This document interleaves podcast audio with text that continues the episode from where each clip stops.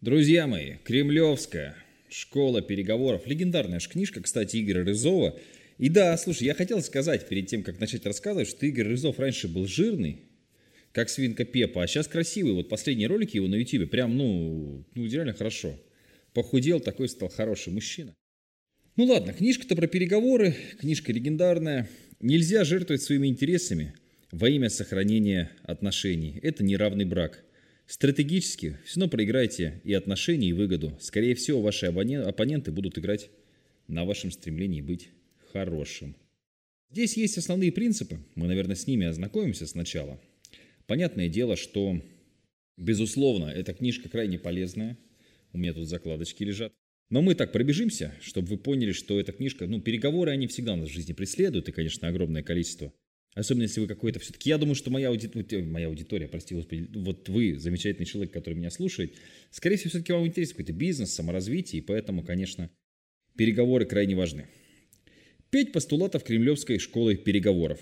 Постулат первый. Надо молчать и внимательно слушать оппонента. Молчать и слушать, казалось бы, что в этом жесткого или жестокого?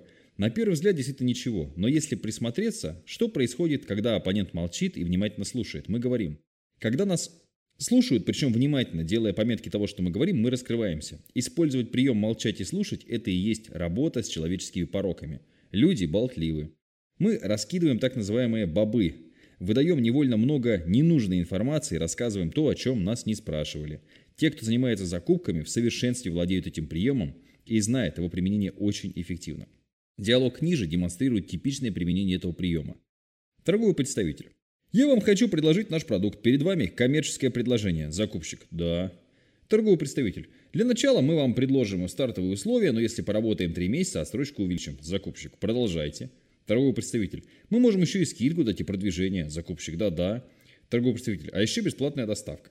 Ну, то есть мы услышали в этом тексте, что действительно иногда можно выбить лучшие условия просто молча. То есть даже не, ну, да, окей, устроит, окей, окей, да, да, да. Разберем пример времен Великой Отечественной войны. Одна из кардинальных проблем в первой части войны заключалась в открытии Второго фронта. Для Советского Союза было очень важно знать, когда США и Великобритания собираются это сделать. Особую зловладненность эта проблема приобрела накануне конференции руководителей США, СССР и Великобритании, которая состоялась 28 ноября 1 декабря 1943 года в Тегеране. И, конечно, выяснением этого вопроса были заняты все службы Советского Союза, в том числе секретные службы.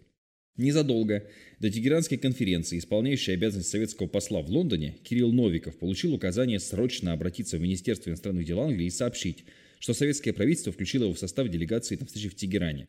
Ему предписывалось попросить разрешения отправиться туда на самолете вместе с английской делегацией. Конечно, он объяснил, что иначе добираться из Лондона в Тегеран не было никакой возможности. Англичане согласились. Он вылетел тем же самолетом, в котором летел и Черчилль, возглавлявший английскую делегацию. Каире, где самолет совершил промежуточную посадку, Черчиллю был дан ужин. Когда гости расходились, Черчилль предложил советскому представителю задержаться на пасашок. Беседа была непринужденной и доброжелательной.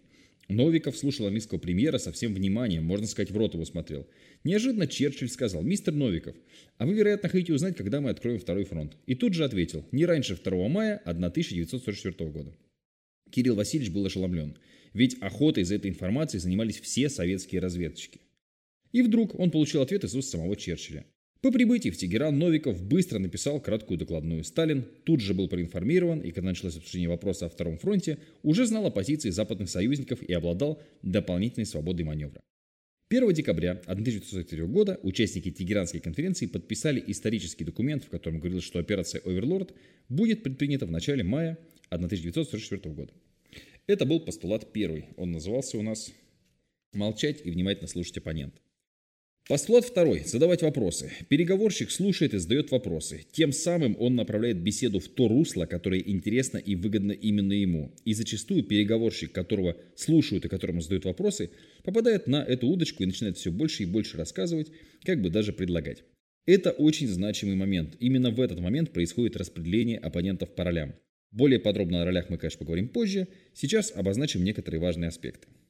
Уже на первом этапе при таких обстоятельствах происходит первое ролевое распределение. Хозяин-гость. Хозяин тот, кто задает вопрос. Дот, гость тот, кто отвечает. Хозяин спрашивает, гость предлагает. Вот именно здесь зарождается та самая первая известная ролевая модель. Вы мне предлагаете, а я имею право выбирать. Я хозяин. Ну и здесь опять же книжка хорошая. Есть прям примеры. А вот так, а вот так. Кстати говоря, один из приемов, который я люблю использовать, это подарок. Когда ты приходишь, ну, я искренне всегда могу там какую-нибудь футболку, что-нибудь еще, а человек сразу расплывается и чувствует, что он что-то вроде как бы должен. То есть благодарность определенная есть. Ну, это ладно. Хотя это тоже про переговоры. Постулат третий. Задать шкалу ценностей и обесценить. Тот, кто выступает в роли хозяина, начинает вводить свою систему ценностей. Это его следующий шаг в переговорах. И как только он сводит свою, вводит свою шкалу ценностей, ситуация сразу кардинально меняется. Взявший роль хозяина может в любой момент, исходя из своей шкалы, и приподнять, и опустить собеседника гостя. В большом зале собрали 300 выдающихся ученых. Принесли им мешок, в котором лежало 15 предметов. Что за предметы лежали в мешке, ученые заранее не знали. Перед ними высыпали содержимое мешка на стол и дали ученым задание – расположить эти предметы по степени их значимости. Причем есть один нюанс. Это предметы, которые остались после кораблекрушения. Время, отведенное на выполнение задания, 30 минут.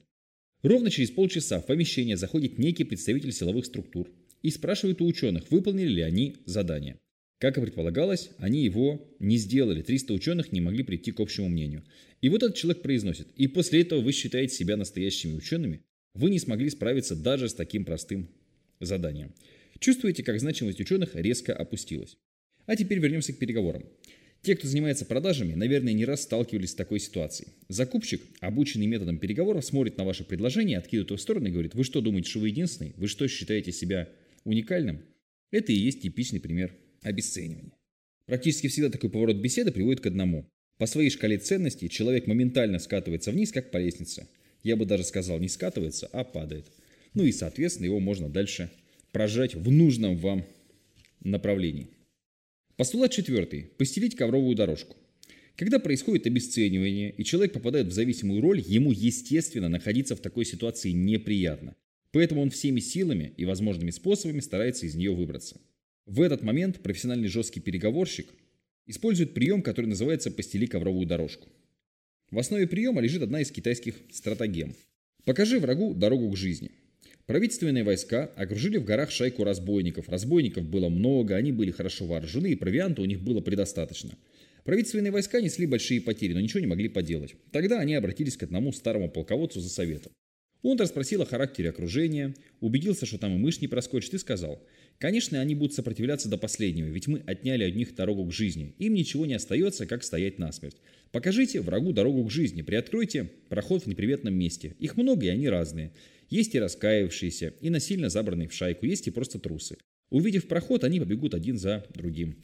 И одного почтового чиновника хватит, чтобы повязать их всех. Так и сделали. В результате разбойники были схвачены, доставлены в столицу и казнены. У прижатого к стенке есть только два варианта. Либо он начинает отчаянно сопротивляться, либо ничего не предпринимает. И в результате прижавший его к стенке растаптывает. А вот у прижатого к стенке переговорщика есть выбор из трех вариантов поведения. Напасть, убежать или притвориться мертвым. Правда, все три варианта не приводят к результату ни одной из сторон. Мало того, создается полное ощущение манипуляции и давления. Вот тут-то на помощь и приходит вышеописанный прием.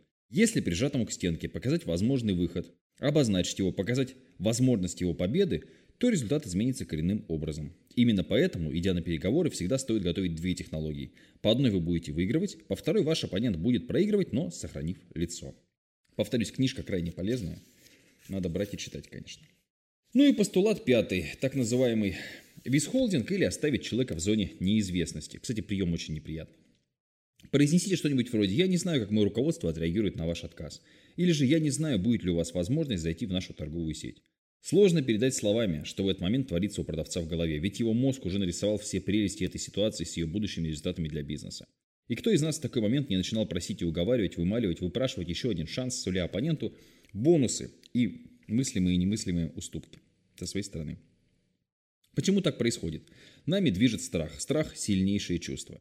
Чувство страха иначе можно назвать состоянием перемотивации, нужды. Термин «нужда» хорошо описал в своей книге «Сначала скажи нет» Джим Кэмп. Это такое состояние, когда человек остро нуждается в заключении сделки, когда он по-настоящему нуждается в продаже, в подписании документов. Неприятно, конечно, с, этой, с про холдинг, но тем не менее тоже интересно. Короче, книжка крайне эффективная, полезная, интересная, с простыми примерами. Легко объяснено, Поэтому я вам дико рекомендую эту книжку прочитать.